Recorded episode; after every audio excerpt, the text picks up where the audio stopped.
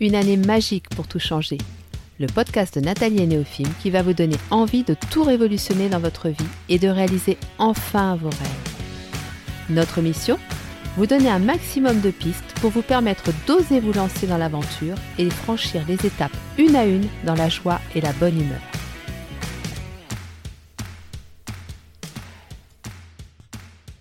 Bonjour à tous et bienvenue sur le podcast de Nathalie et Néophime. Alors ça faisait bien longtemps que je n'avais pas prononcé ces mots parce que oui, j'ai disparu pendant plusieurs mois. Et euh, je vais vous expliquer un petit peu euh, alors très rapidement ce qui s'est passé parce que je l'ai expliqué en détail aux personnes qui sont abonnées à ma newsletter. Et puis bon bah voilà c'est pas c'est pas le but de cet épisode.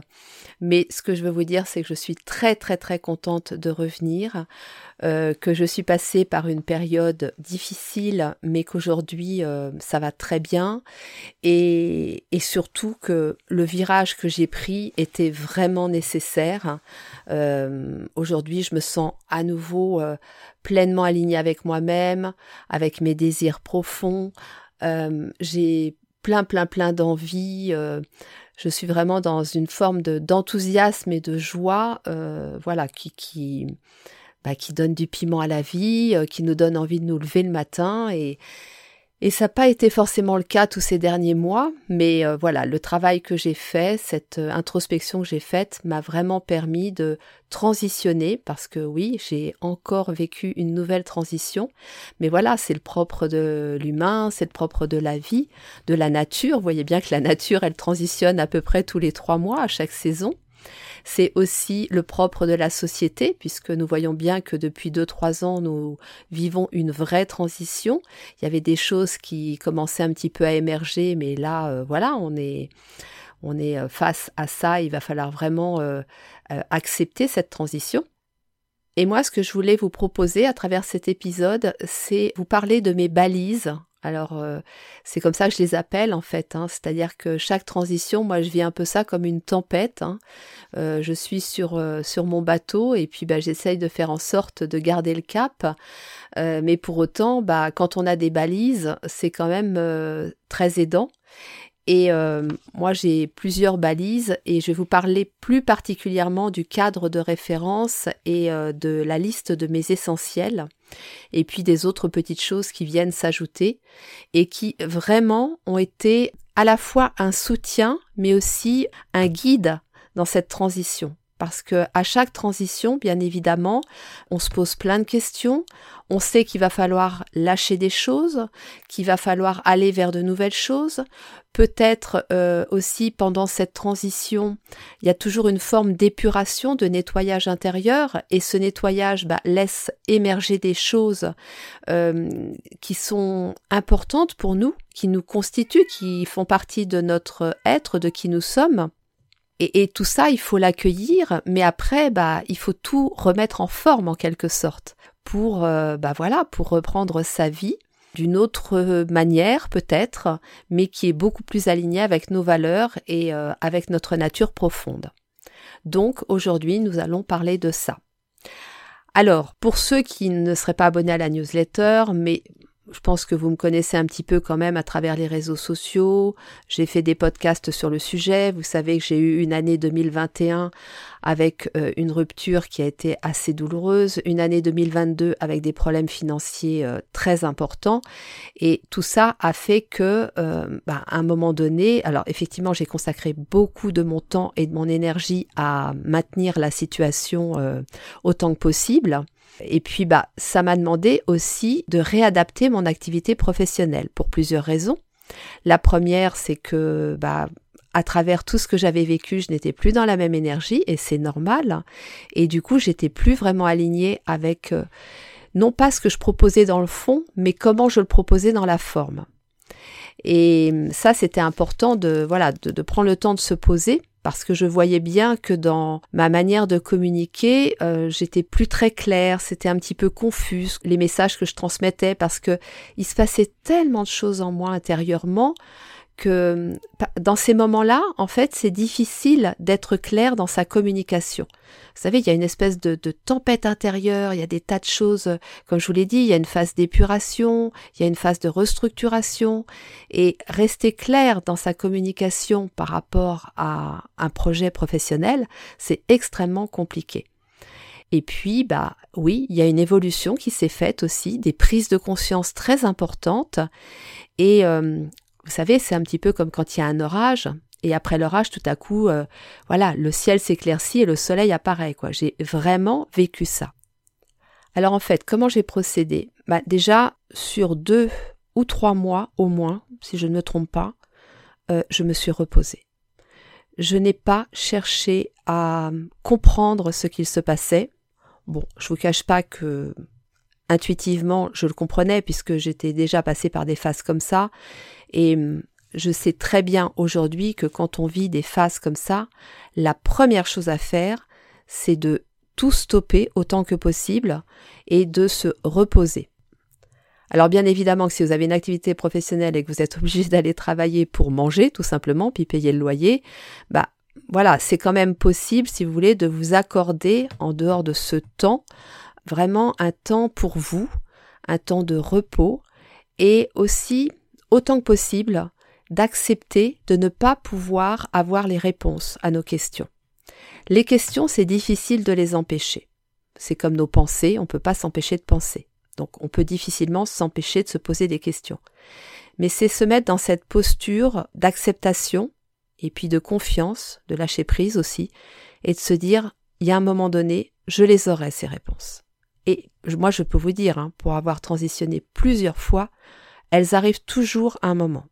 Elles vont arriver au moment où vous avez laissé suffisamment d'espace pour qu'elles puissent euh, bah, venir à vous. Voilà. Donc la première, première, première chose à faire, c'est s'accorder des temps de repos, tout en acceptant de ne pas avoir les réponses immédiatement, même si on en crève d'envie, faut être honnête. Donc voilà, vous connaissez un petit peu maintenant le contexte. Hein. J'étais extrêmement fatiguée. J'ai fait une rechute au mois d'août euh, par rapport à, la maladie que j'ai. Euh, j'avais réussi à, comment dire à retrouver un confort intestinal relativement satisfaisant. Par contre, au niveau fatigue, c'était la catastrophe totale. Et puis c'était surtout le brouillard, quoi. J'étais dans un brouillard immense, j'étais incapable d'avoir une vision, euh, même à court terme, de là où j'avais envie d'aller. Il y a même un moment donné, d'ailleurs, où je n'avais plus envie de rien. Voilà, enfin, de vivre aussi, parce que ça, je l'ai toujours eu, Dieu merci. Mais euh, j'avais plus d'envie, plus de désir, plus rien. Donc euh, là, j'ai compris, hein, c'était clair comme de l'eau de roche, c'était repos, on stoppe tout. Et puis, euh, et puis, bah voilà, j'ai trouvé des solutions pour l'aspect financier. Hein, j'ai fait beaucoup de tri dans ma maison, beaucoup de Vinted et de Bon Coin, et puis on a survécu comme ça pendant quelques temps. Et puis, euh, fin novembre, début décembre, j'ai fait quelque chose que j'avais, enfin j'ai refait quelque chose que j'avais déjà fait euh, il y a quelque temps. C'est ce que j'appelle le cadre de référence, enfin ce qui s'appelle le cadre de référence. C'est pas moi qui l'ai inventé, hein, ça existe. Pour vous définir le cadre de référence, alors c'est très utilisé dans le milieu professionnel, un peu moins dans le milieu personnel, mais pour moi ça s'adapte aux deux. Et c'est vraiment euh, décrire le cadre dans lequel vous vous sentez aligné. Le cadre dans lequel vous êtes en accord avec vos valeurs, avec vos besoins et avec ce qui vous anime au plus profond de vous je dirais qu'on se rapproche un petit peu de la mission de vie. Voilà, c'est un petit peu ça. Et donc, euh, ça comporte plusieurs points. Donc, le premier point, ça va être la vision, hein, c'est-à-dire qu'est-ce que qu'est-ce qui vous anime profondément, euh, pourquoi vous avez l'impression que euh, bah, vous êtes sur Terre, quoi? Qu'est-ce qui Qu'est-ce qui fait que vous avez envie de vous lever le matin, que vous avez envie de créer des choses mais ça pourrait également s'apparenter au pourquoi? Pourquoi euh, je suis sur Terre? Pourquoi j'ai envie de créer cette entreprise? Ou pourquoi j'ai envie de créer une association, pourquoi j'ai envie de m'investir euh, dans telle ou telle activité, dans telle euh, manifestation? Qu'est-ce qui m'anime en fait au plus profond de moi? Quel est le, le besoin qui est le plus important pour moi? Qu'est-ce qui me fait réagir dans la vie? Voilà, c'est vraiment euh, comme ça que j'image à peu près le pourquoi. Donc ça, c'est votre vision. À partir de votre vision, vous allez déterminer les missions qui pourraient justement permettre à votre vision d'être euh, nourrie en quelque sorte. Donc les missions, c'est ce qui va vous permettre de réaliser votre vision. Donc là, on est dans quelque chose d'un peu plus concret. Je vais vous donner mon exemple après. Et puis à partir de ça, moi je vais vraiment lister mes actions Hein, c'est-à-dire qu'en partant de ma vision, en déterminant mes missions, eh bien, quelles actions je vais mettre en place pour bah, donner vie à tout ça, en fait, en quelque sorte. Et ça, c'est quelque chose que j'ai et que je consulte régulièrement parce que c'est vraiment mon désir profond. Et c'est très en lien avec euh, mon enfant intérieur. Et hum, si vous me connaissez, si vous avez déjà fait l'accompagnement euh, avec l'enfant intérieur, le pardon, vous savez à quel point cet enfant intérieur est notre guide aussi. Il a besoin de nous, il a besoin de notre protection, mais nous, on a besoin de lui aussi parce que c'est lui qui sait exactement pourquoi on est là et comment mettre en place concrètement ici sur Terre ce pourquoi nous sommes là. Alors si je vous parle de mon exemple à moi, ma vision c'est remettre la sensibilité au cœur du vivant et de l'humain. Voilà.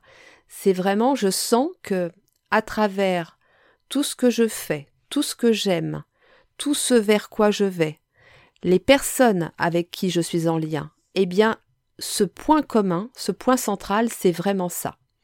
C'est vraiment la sensibilité et le vivant. Et là, il y a toutes les notions d'hypersensibilité, la sensibilité en lien avec la nature, la nature de l'homme, l'homme au cœur du vivant, au cœur de la nature, l'homme qui est un, être vivant dans un milieu vivant. Enfin, vous voyez, il y a, toute cette notion-là, en fait. Donc, c'est une notion qui est assez large, c'est vrai, mais euh, c'est normal. La vision, pour moi, à mon sens, c'est comme ça que je le perçois. Après, libre à vous de voir les choses différemment. Mais pour moi, la vision, ça reste quand même quelque chose de large. Pourquoi? Parce que en général notre vision, elle reste à peu près la même toute notre vie, mais par contre après les missions, elles vont évoluer. C'est-à-dire que la façon dont on va réaliser cette vision, eh bien elles, elles peuvent évoluer en fonction de nos expériences de vie, de notre parcours professionnel, euh, des formations, de nos rencontres aussi, euh, de tout ça.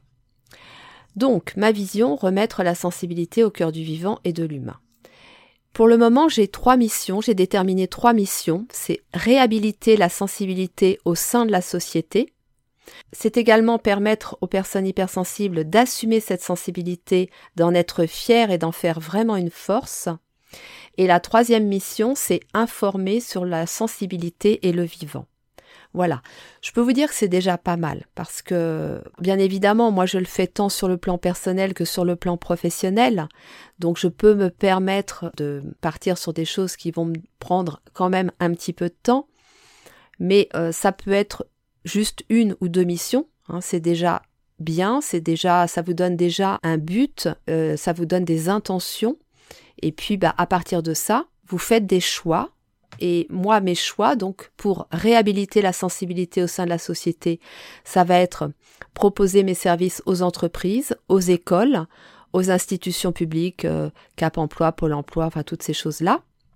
Donc il y a des choses que j'ai déjà faites euh, il y a quelques années, que je refais là et que je vais développer. Concernant euh, le fait de permettre aux personnes hypersensibles d'assumer leur sensibilité, d'en être fières et d'en faire une force, bah bien évidemment que ça va être à travers des accompagnements individuels par le biais de mon entreprise Néophime, mais aussi avec ces podcasts, hein, parce que même les podcasts peuvent apporter ça peuvent permettre aux personnes de sentir que finalement leur sensibilité, leur hypersensibilité, c'est un vrai cadeau. Et d'ailleurs, à ce sujet-là, je vais euh, en parler beaucoup plus. Ça, c'était une des prises de conscience que j'ai eues justement dans cette transition de vie. C'est qu'en fait, la sensibilité, l'hypersensibilité, elle est vraiment au cœur euh, de tout ce que je propose, mais je n'en ai pas forcément parlé de façon explicite. Et ça, c'est un souhait que j'ai aujourd'hui, c'est d'être euh, beaucoup plus euh, clair dans ma communication et appeler un chat un chat tout simplement. Voilà. Et d'axer les prochains épisodes sur cette sensibilité. Je le faisais de manière, comment dire, de manière euh, moins explicite dans le précédent, dans les précédents épisodes. Vous sentez bien que euh, tout ce que je vous partage est teinté de cette sensibilité que je porte profondément en moi. Mais là, j'ai vraiment envie d'en parler euh, de manière beaucoup plus claire. Donc les accompagnements, les podcasts, la newsletter bien évidemment puisqu'elle vient en complément des podcasts et puis en parler sur les réseaux sociaux et euh, je vais développer aussi les articles sur euh, le site neofilm.com là il y a un onglet blog et ce blog j'ai envie de le refaire vivre davantage. Voilà. Le troisième point qui est informé sur la sensibilité et le vivant, ça c'est quelque chose aussi qui est important pour moi parce que euh, dans mon chemin de vie, dans mon thème numérologique, dans mon thème astrologique, ça revient constamment. La transmission est un facteur qui revient constamment. Donc je sais que j'ai un vrai rôle à jouer là-dessus, euh, d'où ce podcast, mais j'ai envie d'aller plus loin. Donc il y aura forcément euh, cette information euh, et ces transmissions, ce sera forcément via le podcast, la newsletter, le blog, les réseaux sociaux, mais j'ai aussi le souhait de pourquoi pas faire des conférences, euh, de proposer euh, des interventions en radio, euh, voilà, des choses comme ça, peut-être dans des, des, revues. Enfin bon, j'ai vraiment envie de développer tout cet aspect de d'information et de transmission. Donc vous voyez comment à partir de ma vision, donc remettre la sensibilité au cœur du vivant et de l'humain. J'ai déterminé trois missions, donc là, aujourd'hui, en 2023, hein, réhabiliter la sensibilité au sein de la société, permettre aux personnes hypersensibles d'assumer leur sensibilité, d'en être fiers et d'en faire une force, et la troisième, informer sur la sensibilité et le vivant. Et à partir de ça, j'ai donc déterminé des actions très concrètes que je vais pouvoir mettre en place euh, bah, dès que possible, quoi. Donc ça, euh, si je vous en parle, c'est que, alors, le, cadre de référence doit également comporter nos valeurs, nos limites et euh, quand c'est pour une entreprise, éventuellement euh, d'autres petites choses. Voilà. Mais là, je vais parler plus sur le plan privé. C'est important aussi de lister ses valeurs et ses limites. Si vous le souhaitez, pourquoi pas vos besoins. Mais déjà, les valeurs et les limites, c'est souvent les choses qu'on oublie en fait. Les besoins, ils vont forcément découler de ça. Si vous avez conscience de vos limites, c'est que vous avez conscience de vos besoins. Voilà. Et si vous avez du mal à déterminer vos limites, eh bien, repassez par la case besoin. Donc, ce cadre de référence, je sais que c'est quelque chose que je vais consulter régulièrement parce que je l'ai pas forcément euh, tout le temps, je l'oublie parfois. Et dans des phases de transition comme celle que j'ai vécue, eh bien, ça a été clairement, clairement, clairement ma boussole, quoi. Ça a été ma boussole. Alors, il a évolué pendant cette phase de transition, c'est-à-dire que pendant la phase de tempête, j'étais encore axée sur un cadre de référence qui était légèrement différent le cadre de référence peut évoluer. Mais il faut vraiment que cette évolution reste toujours alignée avec vos valeurs, respecte vos limites, et puis que vous sentiez qu'à l'intérieur, ça vibre vraiment, quoi. Donc en fait, quand vous sentez que ça bouge, quand vous sentez que le cadre de référence, il y a des, des, choses à modifier, ou que vous avez de nouvelles opportunités qui viennent à vous, eh bien, regardez déjà ce qui se passe, euh, à quel niveau ça se passe, et euh, si vous avez vraiment envie de le faire bouger, ce cadre de référence. C'est OK. Moi, pendant longtemps, je n'ai pas eu envie ni ressenti le besoin de le faire bouger. Quand je dis le faire bouger, c'était plutôt l'affiner. Voilà.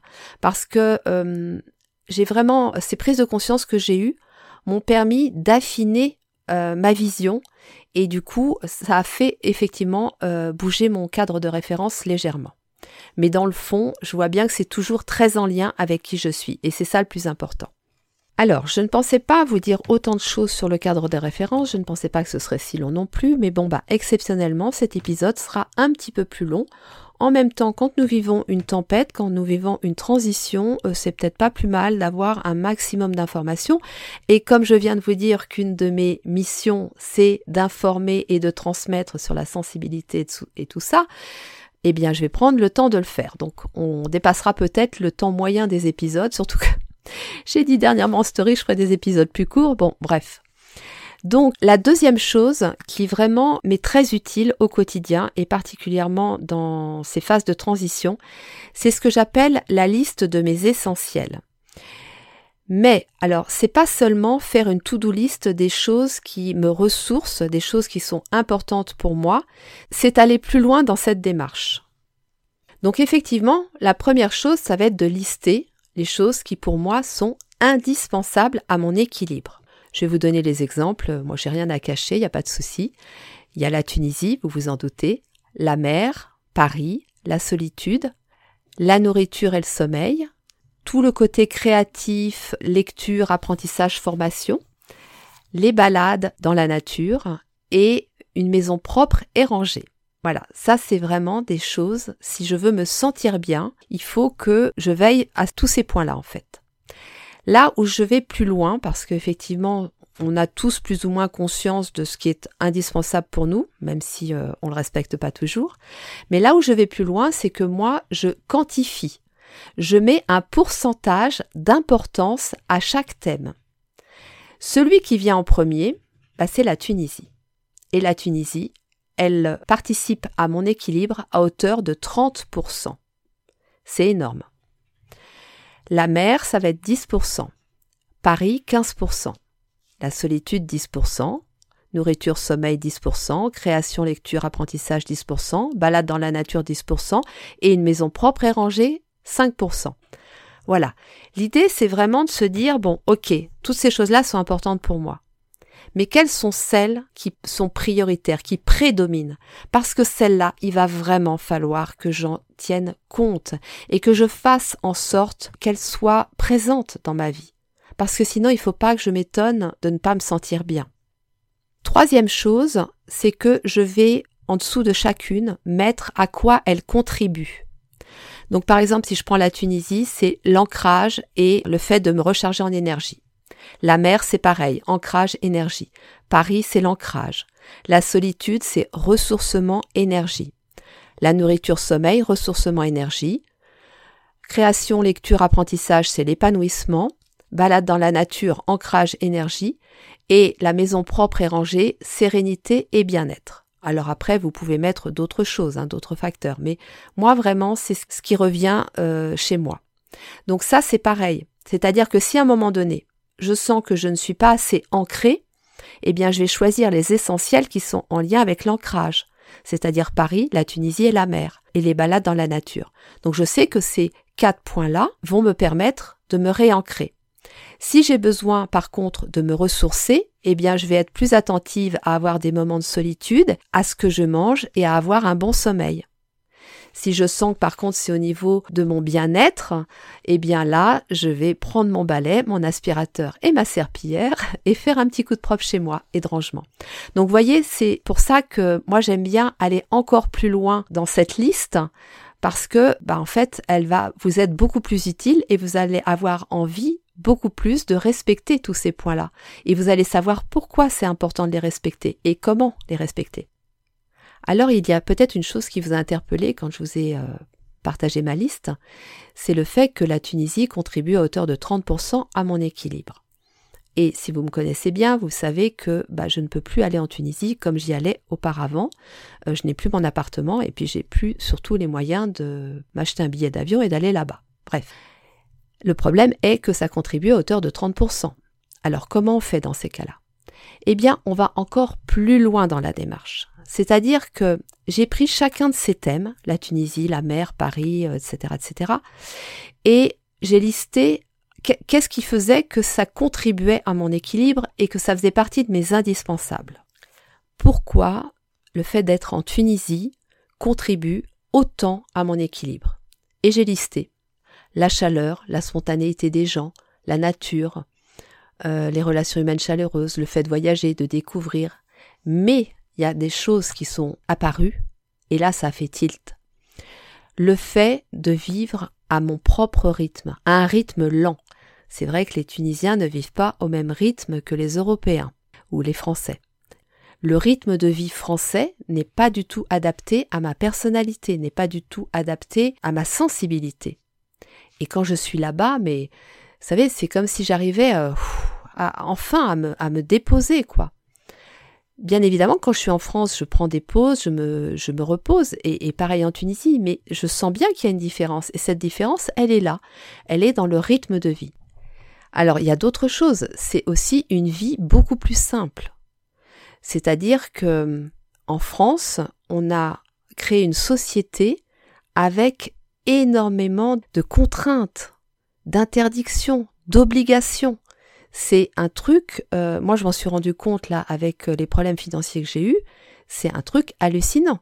C'est-à-dire qu'il y a un moment donné, j'avais de l'argent, je ne pouvais pas payer mes factures parce que je n'avais que de l'espèce. Et c'était impossible de payer une facture en espèces.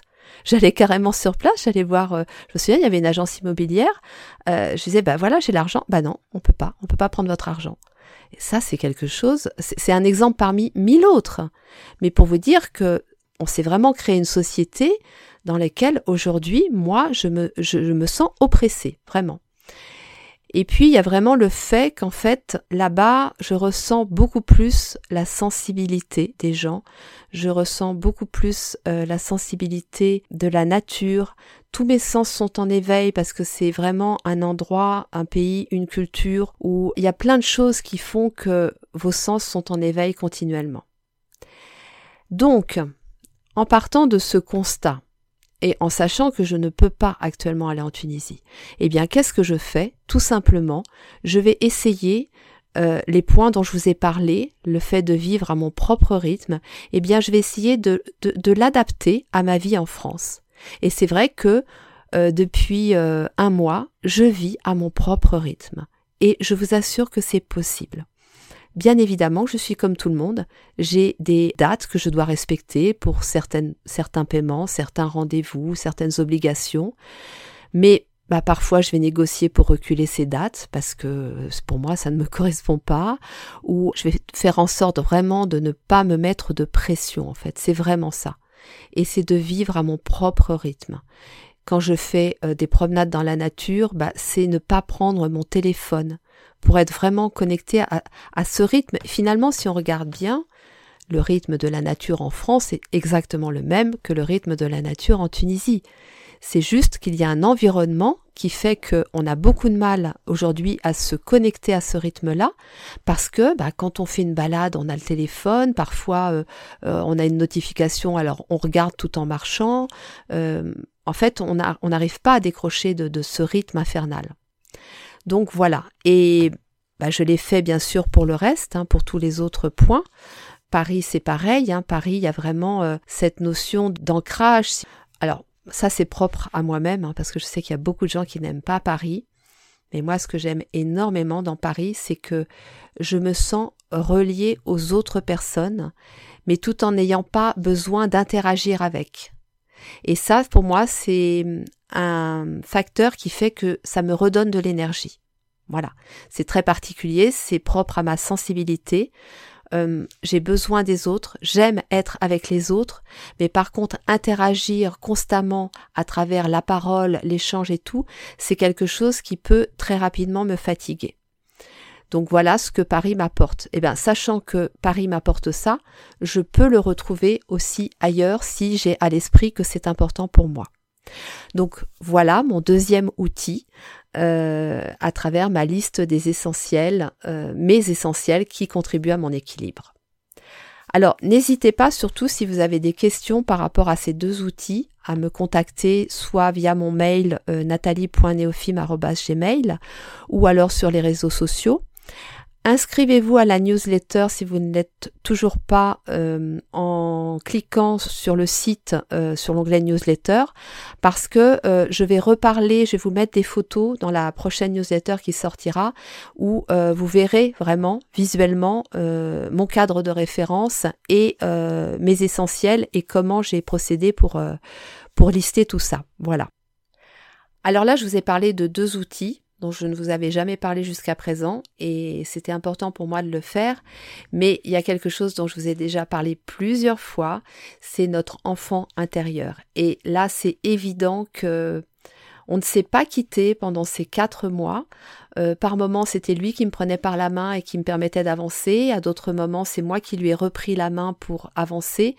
Mais ce lien que l'on a avec notre enfant intérieur, il est déterminant dans des phases de transition et dans des tempêtes comme ça, quand on traverse des tempêtes, c'est évident que le fait d'être relié à notre enfant intérieur, ça va être déterminant pour euh, la suite. L'autre chose aussi qui a été euh, indispensable, c'est de me relier à mon corps.